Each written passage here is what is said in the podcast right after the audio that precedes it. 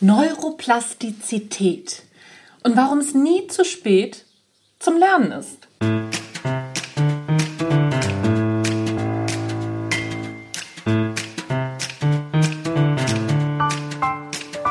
Hallo und herzlich willkommen beim Natural Leadership Podcast, der Podcast, der dir dabei hilft, der Mensch bzw. die Führungspersönlichkeit zu werden, die du sein willst.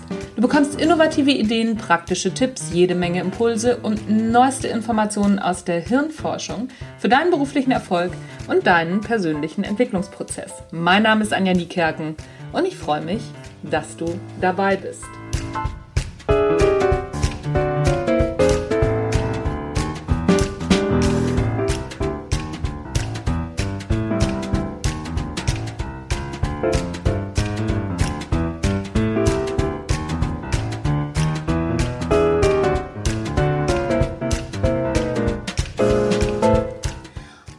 Herzlich willkommen. Ich freue mich, dass du heute wieder reinhörst. Heute gibt es ein Kapitel aus meinem ersten Buch. Das habe ich vor, weiß ich gar nicht, ich glaube vor drei oder vor vier Jahren geschrieben. Das heißt das Natural Leadership Prinzip Führen mit Herz, Hirn und Haltung. Und das Gute daran, dieses Buch kannst du dir als kostenloses E-Book downloaden. Den Link verlinke ich dir in den Show Notes. So, und jetzt geht's erstmal los hier mit dem Kapitel Neuroplastizität und warum es nie zu spät ist, neu zu lernen. Das menschliche Gehirn ist ein faszinierendes Organ. Und gerade in den letzten Jahren hat die Wissenschaft dank neuester Technik enorme Fortschritte gemacht, um der Funktionsweise unserer grauen Zellen auf die Schliche zu kommen haben wir noch vor ein paar Jahren geglaubt, dass Hans nicht mehr lernt, was Hänschen nicht lernte. So wissen wir es heute viel besser. Wir lernen tatsächlich unser Leben lang. Unser Gehirn ist so gebaut, dass es jederzeit in der Lage ist, neue Dinge zu lernen und sich anzupassen. Es braucht sogar diese Herausforderungen, denn sonst baut es mit der Zeit immer mehr ab. Neuroplastizität ist das neue Zauberwort. Voraussetzungen dafür sich immer wieder neuen Lernherausforderungen zu stellen, ist Begeisterung. Bei Kindern können wir das täglich beobachten. Wenn sie sich erstmal in ein neues Lernabenteuer gestürzt haben, dann sind sie echt nicht mehr aufzuhalten. Ich kann mich noch gut daran erinnern, wie mein Sohn unbedingt Fahrradfahren lernen wollte. Mein Mann und ich, wir mussten ihn gefühlt eine Million Mal auf unserer Straße hin und her schicken und mit ihm auf und abrennen. Auch kleinere und größere Stürze konnte das Kind nicht davon abbringen, es jetzt endlich zu lernen. Jeder noch so wackelige Versuch zauberte jedes Mal Strahlen auf das kleine Gesicht und wurde von uns natürlich ekstatisch gefeiert.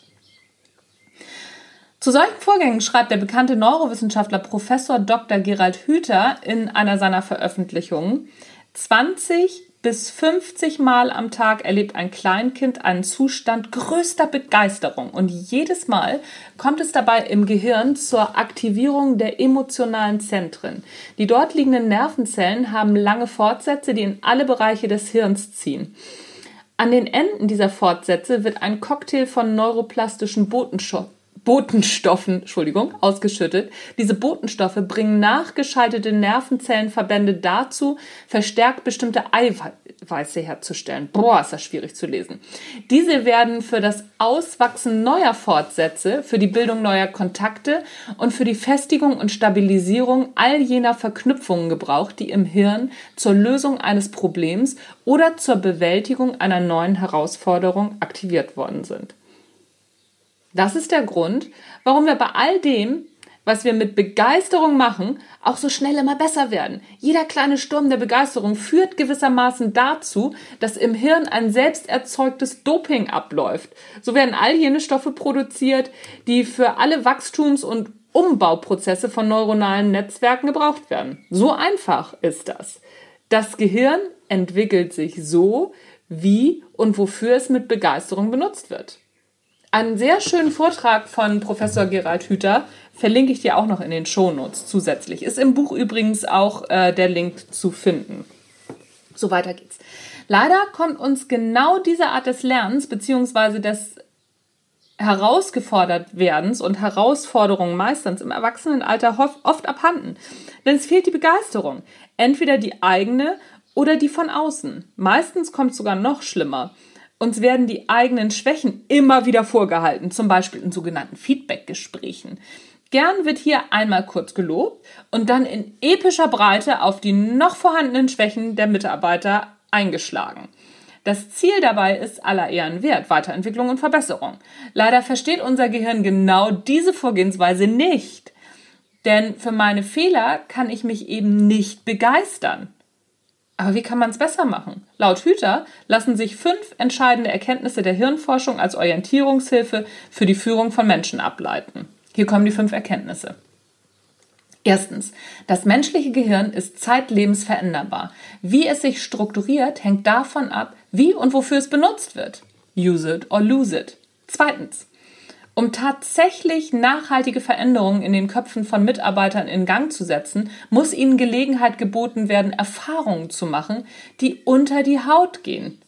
Also ins Tun müssen die Leute kommen. Theoretisch lernt niemand.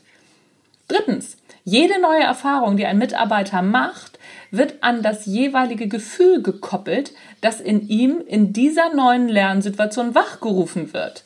Neurons that fire together, wire together. Das heißt, wenn gute Gefühle beim Lernen erzeugt werden, dann macht das natürlich Spaß. Überhaupt keine Frage. Das wissen wir alle, vergessen wir aber immer wieder. Viertens. Neue Erfahrungen lassen sich immer dann besonders leicht mit positiven Gefühlen verkoppeln und damit nachhaltig im Gehirn verankern, wenn die betreffende Erfahrung an die beiden Grundbedürfnisse des Menschen nach Zugehörigkeit und Wachstum angeknüpft wird. Tja. Fünftens. Damit Mitarbeiter ihre Potenziale erfalten und entfalten, erfahren und entfalten, genau, und ihre Erfahrungen in ihr Unternehmen einbringen, brauchen sie Aufgaben, an denen sie wachsen können, Verantwortung, die sie übernehmen dürfen und eine wertschätzende, anerkennende Beziehungskultur im Unternehmen. Kurz gesagt, es ist die Haltung, die erfolgreiche Unternehmen, erfolgreiche Führungskräfte und erfolgreiche Mitarbeiter von anderen unterscheidet.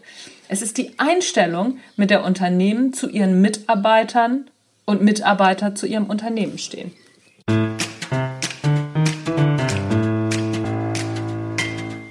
Das war's für heute vom Natural Leadership Podcast. Das war ein Kapitel aus dem Buch Natural, das Natural Leadership Prinzip Führen mit Herz, Hirn und Haltung. Wie gesagt, das kannst du dir jetzt als E-Book downloaden. In den Show Notes habe ich dir das Ganze verknüpft. Kostet nichts, musst du einfach nur machen. Mehr nicht. Und dann kannst du da, ich weiß es gar nicht, ich glaube 10 Kapitel oder so, das Buch hat etwas über 100 Seiten oder rund 100 Seiten, dann kannst du das alles nochmal nachlesen.